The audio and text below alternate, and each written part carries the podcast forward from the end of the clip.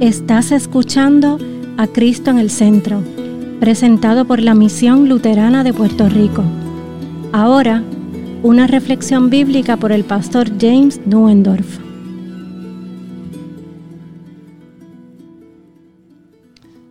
Nuestra lectura para hoy viene de segundo libro de los Reyes, capítulo 22, versículos 3 a 13.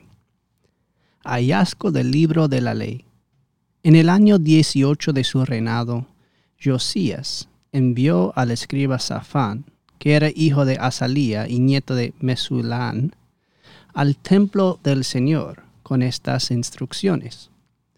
Ve a ver al sumo sacerdote Gilquías y dile que recoja el dinero que el pueblo ha traído al templo del Señor y que han recibido los guardianes de la puerta dile que entreguen ese dinero a los que tienen a su cargo las obras de reparación del templo del Señor y a los que están reparando las grietas del templo, es decir, a los carpinteros, maestros y albañiles, y a los que compran la madera y la piedra de cantería para reparar el templo.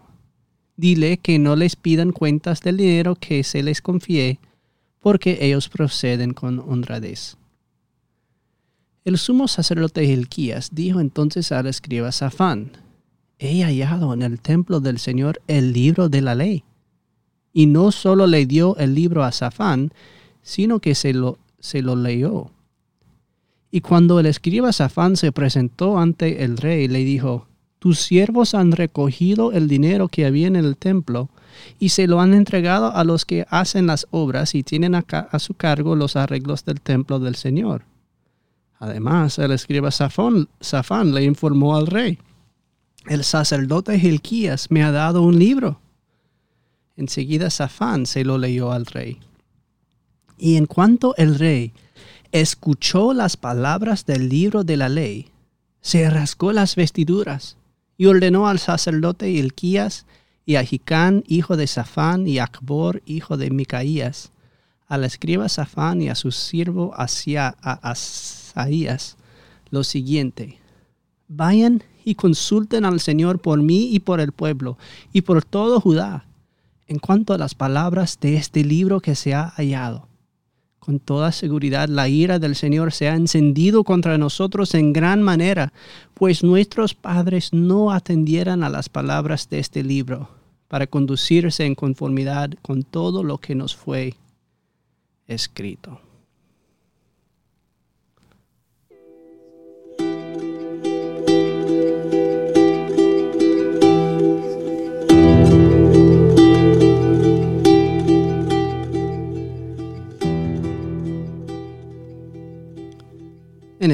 Jesús.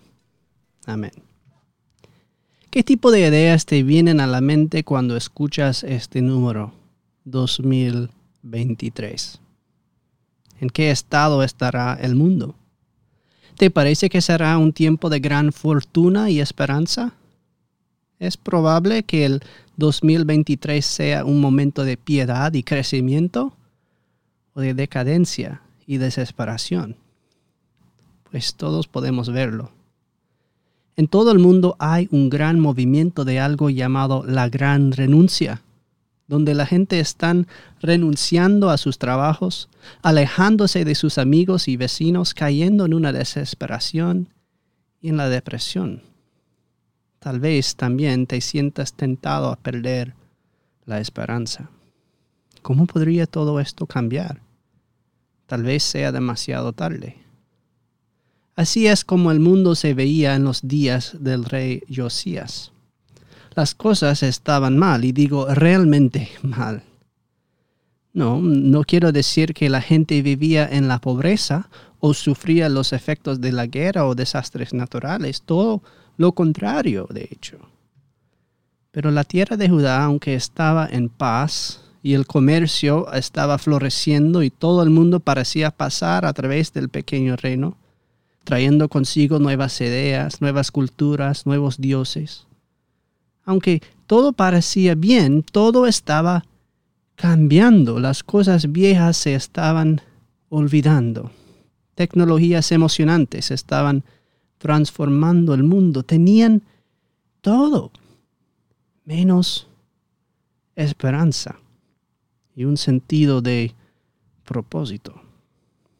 Tanto así que la Biblia misma había sido olvidada.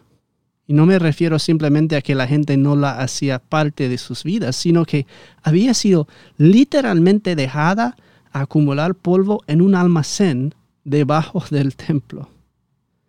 Nadie le prestaba atención, nadie le leía, nadie vivía de acuerdo a ella. El rey ni siquiera la conocía. ¿Quién necesitaba esas cosas ahora? Era una reliquia del pasado que parecía irrelevante, algo que la sociedad había superado. Extrañamente, las viejas instituciones se mantuvieron. Aún había un templo y sus sacerdotes aún tenían cargos importantes. Pero sin las mismas escrituras a través de las cuales Dios había hablado, era la apariencia de la cosa, sin su sustancia. Y ahora, para la vergüenza de la corte real, incluso el templo físico estaba cayendo en pedazos. ¿Te puedes imaginar ser uno de los fieles en estos días? Pertenecer al reino de Judá con toda su promesa y su futuro, de donde debía venir el Salvador del mundo, un pueblo de Dios que lo había olvidado. Las murallas de Jerusalén todavía estaban en pie, pero el interior de ellas no era diferente al exterior. Claro que no necesitas imaginarlo, porque este es el mundo en el que vives ahora, en los últimos días del año 2022. Un mundo sin Dios, sin esperanza. Las instituciones todavía están a nuestro alrededor. Todo el mundo celebra la Navidad y los Reyes Magos, etc. Pero son solo formas vacías despojadas de su significado, las cáscaras de iglesias y de la fe, sin la carne de su contenido. Estamos rodeados por todos lados, por la forma de la cosa sin su sustancia, la, la Navidad sin Cristo, la iglesia sin su Señor, la creación sin la palabra que la creó. Esta es la razón por la que no ves ninguna esperanza ahora. Pero luego sucede algo curioso cuando los trabajadores bajan a los archivos del templo para recoger la plata y el oro necesarios para pagar a los obreros de la construcción. Increíblemente, sorprendentemente, en medio de estos días sin esperanza, se encuentra un libro. Es la Torá las escrituras mismas. El rey hace que se lea el libro, la palabra de Dios fluyendo de nuevo en el aire estancado de un Jerusalén durmiendo. A medida que se habla la palabra de Dios, da nueva vida a la tierra de la promesa. Pero al principio es doloroso. El rey se rasca la ropa cuando oye las palabras de la ley, del gran mal que él y sus padres, de todo su pueblo, de hecho, son culpables. Llora cuando la palabra hace su doloroso trabajo, despertando a Judá de su sueño, mostrando cuánto han caído.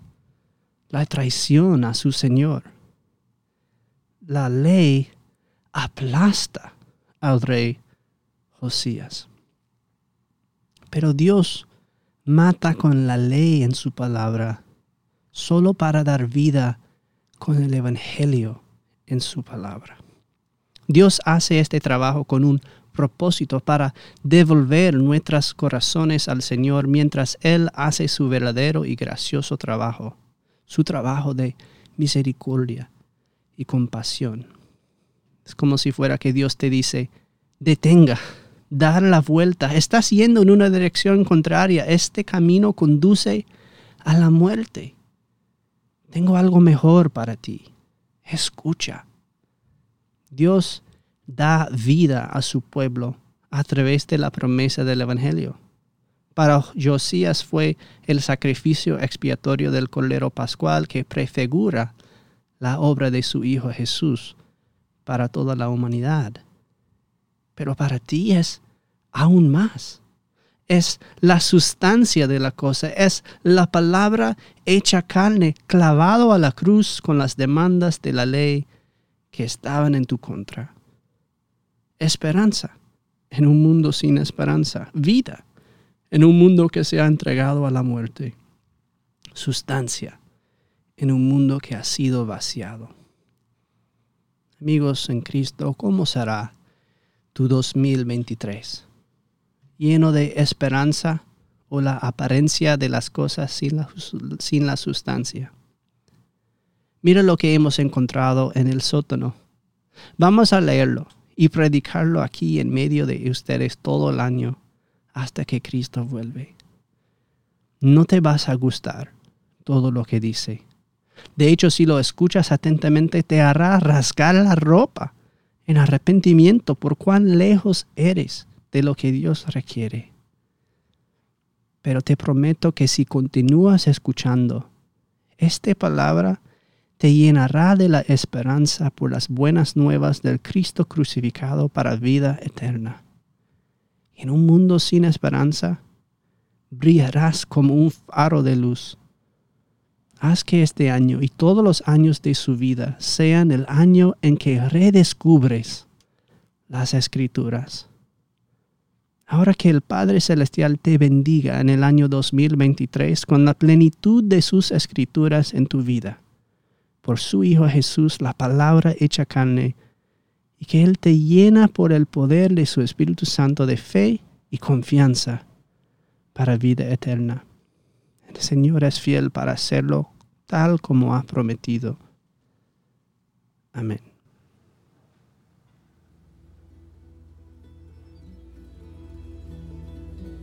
Esta ha sido una presentación de la Misión Luterana de Puerto Rico, a Ministry of the Lutheran Church, Missouri Synod. Para conocer más, visítanos en www.cristoenelcentro.com.